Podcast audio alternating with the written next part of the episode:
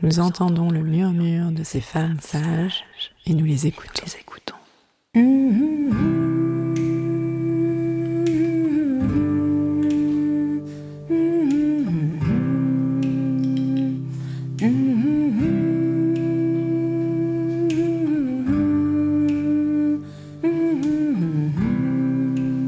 Elles sont gynécologues, sages-femmes, ostéopathes, psychologues, historiennes, toutes œuvrent à leur façon en faveur d'une prise en charge globale de la santé des femmes. Ce sont des femmes sages, car de par leurs expériences, leurs histoires de vie, elles ont quelque chose à transmettre. Elles ouvrent notre champ des possibles, à nous, femmes, patientes, thérapeutes. Elles montrent le chemin vers une autre réalité. Elles prouvent par leur pratique quotidienne qu'une autre santé est possible.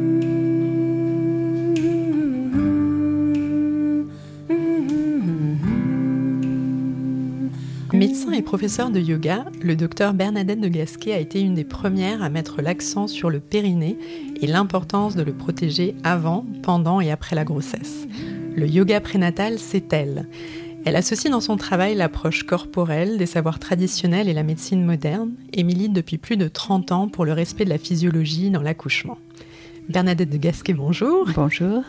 Alors peut-être pour, euh, pour nos auditrices et nos, éditeurs, euh, est-ce que vous pourriez rappeler donc, en quelques mots déjà peut-être ce qu'est le, périnée et, en quoi il est mis à rude épreuve durant la grossesse? Alors, le on dit le périnée comme on dit le dos, le ventre. Hein, c'est une série de muscles, c'est pas un seul muscle, c'est plusieurs muscles qui se trouvent être dans le fond du, bassin, c'est notre fondement, c'est ce qui ferme, mais pas totalement, en bas. Et chez le bipède, euh, c'est hyper important puisque la gravité va avoir tendance à pousser les organes vers le bas. Chez la femme, il y a un vide, c'est le vagin, et donc les organes ont tendance à aller dans, dans le vide. Chez les hommes, juste pour information, il n'y a pas ce vide, mais quand on fait les hommes qui toussent beaucoup, qui font des grosses poussées, qui font beaucoup d'abdos crunch, ils ont des hernies. C'est-à-dire là où il y a un trou, ça passe. Voilà. C'est comment la gravité et les poussées vont jouer. Alors forcément, euh, la prise de poids brutale qui est la grossesse, cette pression permanente, ça met, euh, c'est à risque et ça et les ligaments qui suspendent les organes s'étirent, s'allongent, sont avec la, relaxation due aux hormones de la grossesse, bon, c'est déjà un, facteur de risque. Mais si le jour de l'accouchement, on pousse le bébé, mais pas que le bébé, l'utérus, la vessie tout vers le bas, on va endommager ce système de suspension. Et qu'on coupe ou qu'on coupe pas, que le périnée soit intact ou pas en dessous, ça n'empêchera pas forcément l'incontinence. Un périnée intact c'est pas synonyme de tout va bien. Ça ne suffit pas. Oui, oui, oui parce que c'est vrai en fait. Hein, euh, ça peut se traduire par un affaiblissement pour le périnée, hein, quand il n'est pas en tout cas en pleine santé, ça peut être à la fois l'affaiblissement, hein, dont, les fuites urinaires, mais ça peut être la descente d'organes, euh, et même une sexualité qui n'est pas forcément épanouie, mais ça peut être aussi euh, une hypertonicité en fait, euh, dans, dans l'autre sens, où effectivement il y a à ce moment-là d'autres douleurs. Ça peut être... Tout à fait, et justement le fait d'être bipède, ça demande que ce soit fermé en bas, entre guillemets, donc le périnée du bipède supporte les charges, et devient parfois trop tendu, trop rigide. Beaucoup de rééducations sont sur le on retient, on retient, on retient, on retient, on renforce, on renforce, alors qu'en fait, euh, il faudrait qu'il soit plus élastique. Et donc bouger, et pour que le périnée bouge, il faut que le diaphragme bouge. Et ça, on l'a un peu oublié dans les débuts de la rééducation. C'était que le périnée, que le périnée. On fait 50, enfin, plein de protocoles différents, tant de fois, avec tant de temps entre deux, etc. C'est un, euh, un, peu comme le biceps, quoi. Voilà. Mais en fait, le périnée, pour qu'il bouge, il faut que le diaphragme bouge, il faut que le bassin bouge. Et donc, c'est la globalité. Hein, D'où l'importance de la respiration, en fait, hein, effectivement. Et, Très dépendant de la respiration. Mm. Et alors, si on, si on réfléchit après l'accouchement, parce que vous dites bien entendu, ce qui est important, c'est la prévention, euh, mais souvent les femmes n'en entendent pas parler avant leur euh, premier accouchement. Et après l'accouchement, comment le, le protéger? Bah, Déjà, effectivement, euh, souvent on découvre le périnée par les problèmes. Un peu trop tard, c'est dommage parce qu'on aurait pu avoir avant l'accouchement l'état des lieux, lui faire sentir, lui faire prendre conscience, ça détend, ça contracte, à droite, à gauche, quelle posture détend plus pour que euh, on ait des stratégies le jour de l'accouchement. Mais euh, après, souvent la rééducation intervenait trop tard, c'est-à-dire six semaines après. Or, ces six premières semaines, et j'aime beaucoup euh, aller voir dans les cultures traditionnelles parce qu'il y a des savoirs entre femmes qui ont quand même fait leurs preuves, hein, parce que n'avaient pas autre chose et donc elles s'en sortaient pas si mal avec beaucoup d'enfants, etc. Et ils font beaucoup de choses ensuite de couche que nous on faisait pas. Nous c'était rien, c'était la rééducation à six semaines qui est remise en cause aujourd'hui et on comprend pourquoi, puisque six semaines plus tard, euh, souvent, ça marche plus. Voilà. Donc on dit, bah, finalement, ça sert à rien la rééducation et c'est remis en cause. Vous pensez notamment, par exemple, au bandage ou... Alors, ce qu'elles font, c'est déjà ne pas être debout, ne pas porter de charge ensuite de couche, parce que les abdos sont trop grands, les ligaments sont trop longs, l'utérus pèse. Il faut d'abord que tout ça se remette en place. Donc les matrones savent remonter les utérus, éviter qu'ils se rétroversent, éviter qu'ils descendent, font des bandages du bassin, remettent en place le bassin. Et je me suis beaucoup euh, battue pour ça j'ai beaucoup de, Les sages-femmes ont vraiment toujours beaucoup suivi et euh, vraiment je les remercie encore. Mais euh, j'ai beaucoup de mémoires euh, d'étudiantes sages-femmes et j'ai eu la chance de pouvoir faire un mémoire sur le bandage du bassin à Jeanne de Flandre, à Lille, la plus grosse maternité française quand même. Et on a pu non seulement entendre ce que disaient les femmes sur ce qu'elles ressentaient comme bien-être, etc., mais j'ai quand même pu avoir une IRM avec le bandage et sans le bandage. Et c'est pas que dans la tête. Il y a vraiment la position de la vessie, de l'utérus sont pas les mêmes. On voit le bassin qui est pas le même. C'est pas euh, donc voilà, c'est c'est pas des études sur 5000 cas, mais sur la même personne, on voit la différence. Et alors justement, pour, euh, pour revenir à la question de l'incontinence, euh, parce que moi j'ai été surprise, on estime quand même à une femme sur trois hein, qui aura des fuites urinaires au moins une fois dans sa vie, au cours de sa vie. Et donc en fait c'est un trouble qui est très fréquent mais, mais tabou. Et si tabou que seulement 25% des femmes souhaitent euh, se faire soigner. Et comme vous le disiez très, très justement, hein, on l'associe souvent avec la gériatrie, mais ce, n'est pas vrai. Ça, peut toucher les femmes aux différents âges euh, de la vie. Oui, l'urètre de la femme est très court et euh, donc s'il y a beaucoup de pression, et on le voit beaucoup, beaucoup chez les grandes sportives. Mais les les études qui avaient très anciennes montraient, enfin de quand j'ai fait ma thèse, que en classe de terminale et première, il y a déjà beaucoup de, jeunes filles, c'était de l'ordre de 13%, qui au cours de, la séance de gym avaient des fuites qui étaient dispensés de gym ou qui mettaient des protections, etc.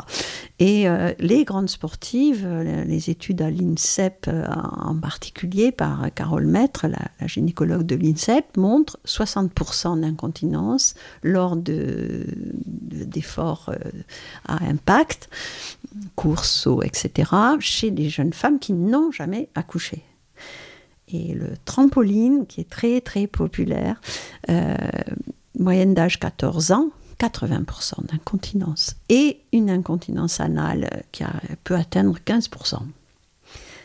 Ah Donc c'est le problème des pressions, pressions sur, sur ces organes qui sont voilà, des poches avec des choses dedans, on plus dessus, bah ça, ça veut sortir. Hein. C'est ça, c'est ça. Donc la prévention, ce serait donc d'éviter de, de, pousser, ça c'est la première chose. Mais et en termes de, de solutions, est-ce qu'il y a, il y a des choses qui existent? Est-ce qu'il y a d'autres euh, euh, Alors, donc, il y, a tout un travail de gestion de ces efforts, mhm. apprendre à faire mhm. les efforts sans pousser vers le bas. Donc, mhm. c'est gérer la respiration, les postures, l'accouchement, bien sûr, mais euh, dans le sport aussi, donc faire autrement les abdos, par exemple.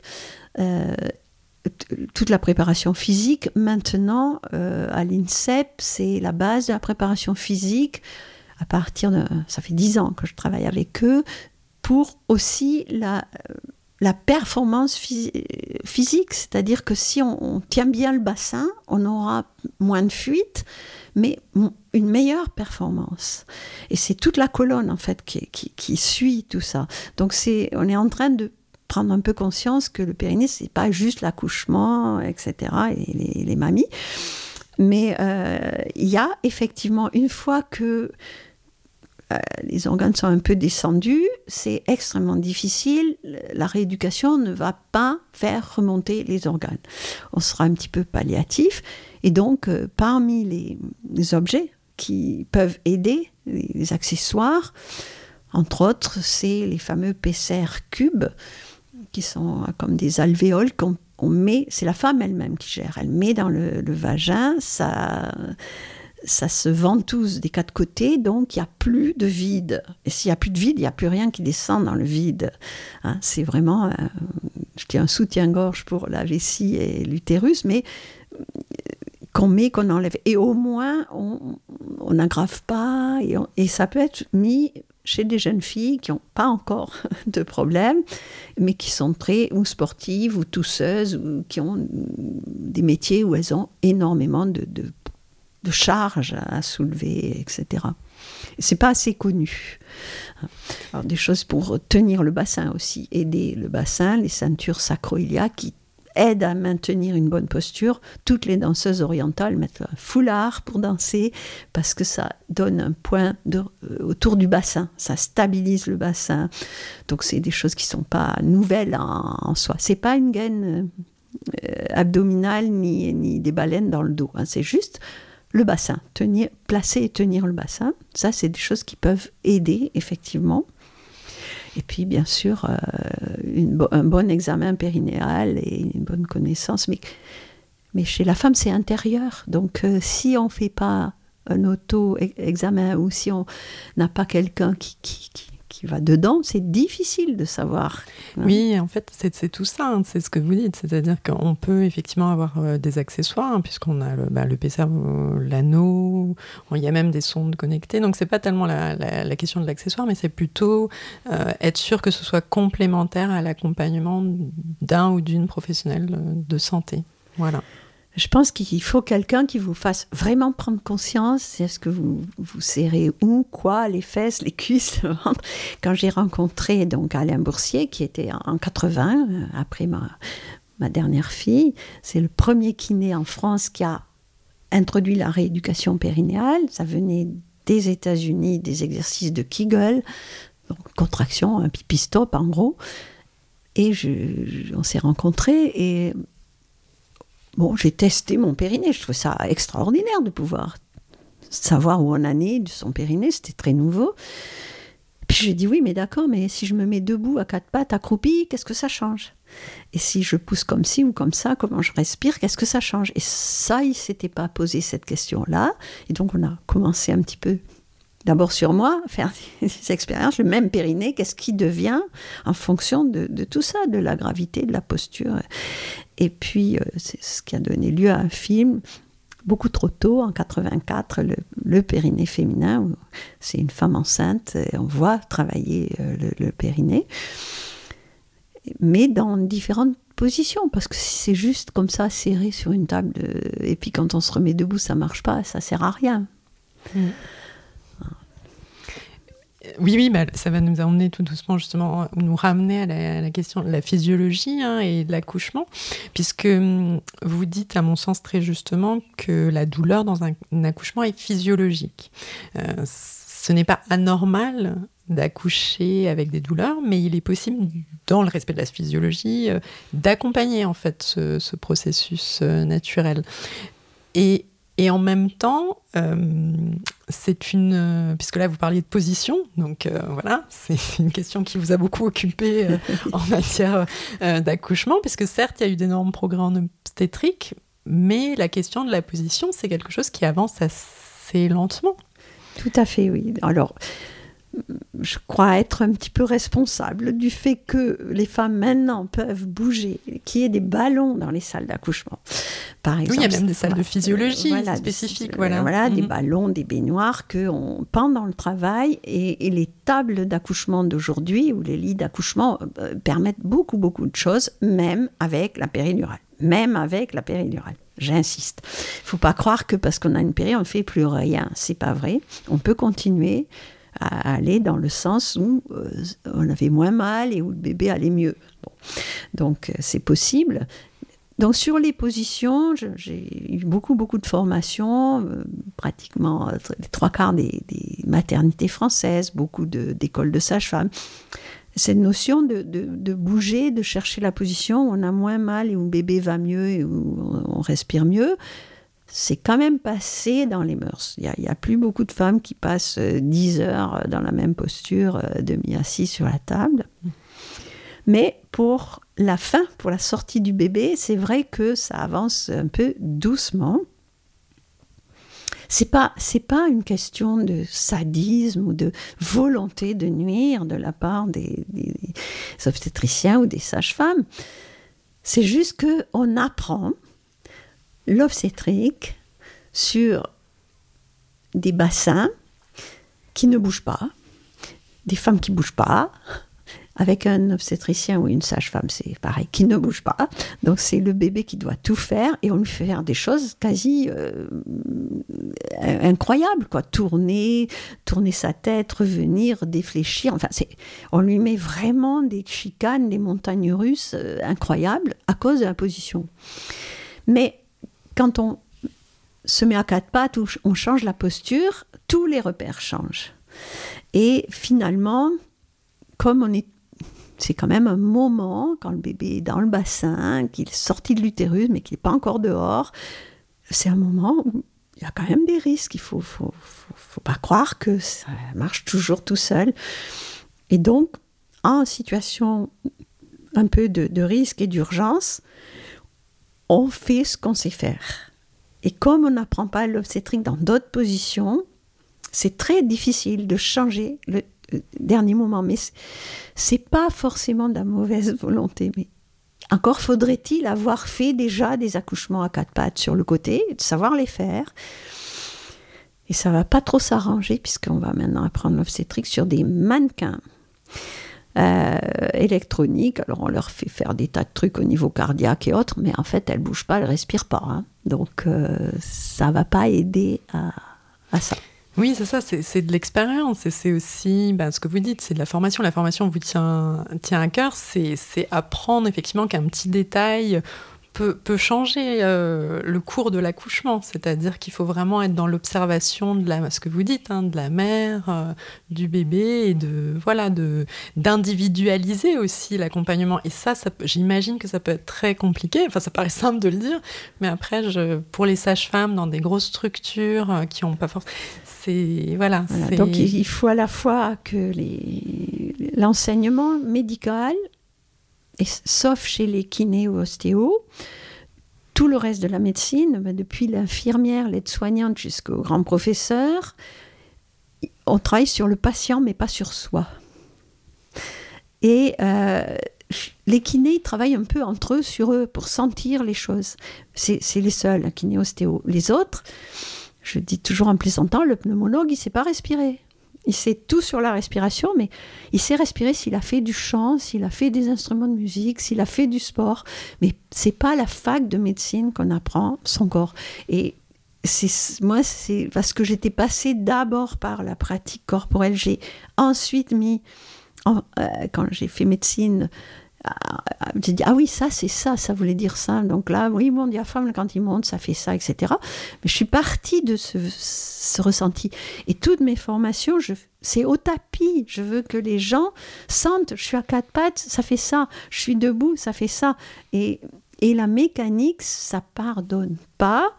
Donc sur les positions, pour schématiser, pour aller vite, pour comprendre vite, je dis, mettez-vous sur des skis tout va bien dans votre tête, il fait beau, vous êtes en vacances, mais vous mettez vos skis en canard, et eh bien ça va pas aller bien très longtemps parce que la posture ne pardonne pas. Voilà, un accroupi, c'est pas les pieds écartés en canard, non. Ça, ça marche pas. Voilà. Et donc, il faut, il faut aller sentir tout ça. Voilà. Oui, oui, tout à fait. Et alors pour revenir, vous disiez effectivement que même avec une péridurale, les femmes peuvent quand même expérimenter en partie. Euh, je, viens à la question de la péridurale parce que bon, on peut difficilement l'éviter en, parlant d'accouchement. Euh, en France, c'est effectivement devenu, on peut dire, un peu, la norme. Hein, on a aussi euh, deux fois plus de, césariennes hein, depuis 30 ans, deux fois plus de, de déclenchements, et seule une à 2 des naissances ont lieu en dehors du milieu hospitalier. On est autour de, 800 000 naissances euh, par an. Euh, alors, c'est une, c'est une, une, possibilité, un choix, euh, mais qui ne l'est pas toujours, hein, puisque certaines femmes euh, qui n'en souhaiteraient pas, on, bah, y recourt quand même. Hein. Euh, la question, moi je me dis, par rapport à cette surmédicalisation de, de, l'accouchement, je sais que vous êtes passionné d'anthropologie, que vous allez voir ce qui se passe ailleurs dans le monde, et je, trouve ça intéressant, ben, justement, que ce soit par rapport à la péridurale ou peut-être d'autres, d'autres traditions, hein, qu'est-ce qui se passe autour de nous, notamment en Europe. Je sais que pour la péridurale, ben, on est à 15% aux Pays-Bas, 40% au Royaume-Uni, face aux 82% en France. Euh, alors c'est utile, oui, mais pas forcément la panacée. Qu'est-ce que, qu'est-ce que vous diriez là-dessus? Donc euh, personnellement, j'ai eu trois accouchements, j'en ai pas eu parce que ça n'existait pas pour les deux premiers. Euh, mais, je, ne pense pas que j'en avais besoin, enfin au point de la demander, puisque ça allait bien. Mais là, je dis que j'ai eu de la chance. Euh, troisième, je n'ai pas eu de péridurale, mais j'avais dit à mon gynéco, euh, si jamais j'ai une césarienne, je veux une péridurale. Et c'était, quelque chose de merveilleux de pouvoir. C'était tout nouveau là, la péri pour la césarienne. Avant, on s'endormait enceinte, on se réveillait, le ventre coupé, un bébé, euh, quelque chose à côté, qu'on disait c'est votre bébé. Hein, il fallait l'adopter, euh, c'était pas si simple. De pouvoir être là, de, pouvoir accueillir son bébé, de vivre l'accouchement, même avec une césarienne, je trouvais ça, mais un progrès, et c'est un grand progrès. Donc j'ai dit, si jamais j'ai une césarienne, je veux une péridurale. Bon, je n'ai pas eu, mais euh, c'est pas parce que je n'ai pas eu besoin de, de péridurale que je suis contre. J'ai, j'ai pas à être pour, à être contre. C'est un outil. Alors, bien sûr, ça a été un peu au début euh, présenté un peu comme la panacée. Mais aujourd'hui, c'est un peu l'inverse. Et de temps en temps, ça me fait un peu mal au cœur de voir des femmes se, se dévaloriser parce que ah, j'ai besoin de la péridurale. Mais enfin, euh, je leur dis, mais c'est pas un examen que vous passez. Si vous en avez eu besoin, ben et vous l'avez eu, et on peut l'avoir. Et en France, en plus, c'est gratuit. Allez voir ailleurs, je vous assure qu'il y a des tas de femmes qui diraient pas j'ai eu besoin de la en pleurant. Hein. Non. Euh, donc euh, voilà, c'est un outil et il faut juste savoir que c'est pas parce qu'on a une péridurale qu'on n'est plus acteur, qu'on peut plus accompagner son bébé. Et au contraire, à la limite, parfois, eh ben justement, on, peut être disponible au bébé et le papa peut participer. Souvent, je fais des préparations en couple où je fais faire des massages du dos au papa. Euh, et toutes les femmes sont J'en connais pas une qui aime pas ça, le massage du sacre. Mais tiens, oui, ça, ça fait du bien, ça fait du bien. J'y voyais, elle n'a pas de contraction, mais elle apprécie. Et quand elle aura sa péridurale, elle appréciera le massage. Parce que c'est ça qu'il faut faire au niveau biomécanique. Donc c'est pas parce qu'il y a une péri qu'on fait plus rien, on continue, on, on, accompagne le bébé et puis et puis voilà et simplement c'est une c'est une aide à la biomécanique, mais si on n'a pas besoin, c'est très bien, c'est très bien, mais est-ce que pour autant on est meilleure mère que l'autre qui a eu besoin? Non, surtout pas, surtout pas. Et euh, ben justement, si euh, ça fait un peu partie euh, de ce qu'on pourrait appeler ce que vous dénoncez en partie, c'est-à-dire les injonctions contradictoires hein, que, subissent les femmes. Alors, il y a la question de la, de la péridurale avec ou sans, mais même la question de la grossesse de manière générale. Hein. il ne faut pas grossir, il faut faire attention à son alimentation, à son sommeil et puis et puis et puis ensuite l'accouchement et puis après l'accouchement comment s'occuper de bébé enfin voilà donc il y a, dans votre livre, hein, notamment, vous avez euh, publié un livre Féminité, maternité, comment les femmes sont, sont manipulées. C'est effectivement euh, voilà, des décisions ou des injonctions qui sont, pas, qui sont pas faciles au quotidien. Non, parce que c'est toujours la faute de la mère, c'est toujours elle qui a ce qu'il fallait pas faire. Alors je, prends toujours comme point de départ mon, exemple d'allaitement. Mon premier bébé, 73, personne n'allaitait. Mais vraiment, c'était le creux de la vague et mon médecin m'avait bien prévenu, plus de 3 kilos, on, il faut pas allaiter. on ne nous posait pas la question, on nous donnait tout de suite des médicaments. Les bébés étaient en nurserie, ils avaient des biberons, on n'avait rien à dire. Bon, ça c'est le premier. Puis euh, deuxième, on recommençait à, trouver que peut-être c'est pas mal d'allaiter, mais euh, on avait perdu le mode d'emploi. Donc il fallait préparer les seins en les grattant avec des brosses à dents tous les jours pour en endurcir le bout de sein. Euh, et puis, il fallait quand même allaiter, oui, bien sûr, mais à quatre mois, on commençait à donner des légumes Hein. et euh, très très vite, euh, on donnait de, la diversification, même plutôt, c'était de, deux mois les légumes, quatre mois la, viande. Et bon, et puis la troisième, il fallait allaiter intégralement au moins six mois. Bon, voilà. Euh, en fait, mes enfants, bon, ils vont tous bien. je crois que je les ai aimés autant avec biberon, sans biberon. Mais, euh, mais bon, voilà. Chaque fois, c'est, euh, ça change. Et il n'y a pas vraiment. Enfin, c'est difficile pour la mère de se dire, mais moi, j'ai pas envie de ça. Alors que, voilà, c'est ça qu'il faut faire. Tout le monde, euh, enfin, tout le monde les autorités, c'est des avis très autorisés, qui disent il faut faire ça, il faut le coucher que sur le dos, il faut le coucher sur le ventre, etc. Donc euh, effectivement, j'ai voulu mettre un petit peu euh, un petit coup de gueule en disant mais mais enfin euh, c'est pas possible que qu'on nous dise ce qu'il faut faire et six mois plus tard juste l'inverse et qu'on se pose pas la question de comment ça se fait que ça ait changé radicalement. Voilà, et donc ça dépend au moment, quel moment vous arrivez. Euh. Et ben merci beaucoup pour ce bel échange, Bernadette de Gasquet, et ben, dont on retiendra ben, l'importance d'une approche personnalisée respectant la morphologie de chacune hein, dans sa globalité. Et puis aussi, ben, quelque part, l'importance du bon sens. et, euh, et puis aussi que les femmes ben, reprennent confiance en elles et vivent leur maternité comme elles le sentent. Merci beaucoup. Merci. Les Femmes Sages est une émission réalisée par Mathieu Sisviller sur une musique originale de Noufissa Kabou et Emmanuel Simula. Tous les épisodes sont disponibles sur Spotify, Deezer et toutes les bonnes applications de podcast. Retrouvez-nous chaque mois pour un nouvel épisode. Et en attendant, prenez soin de vous.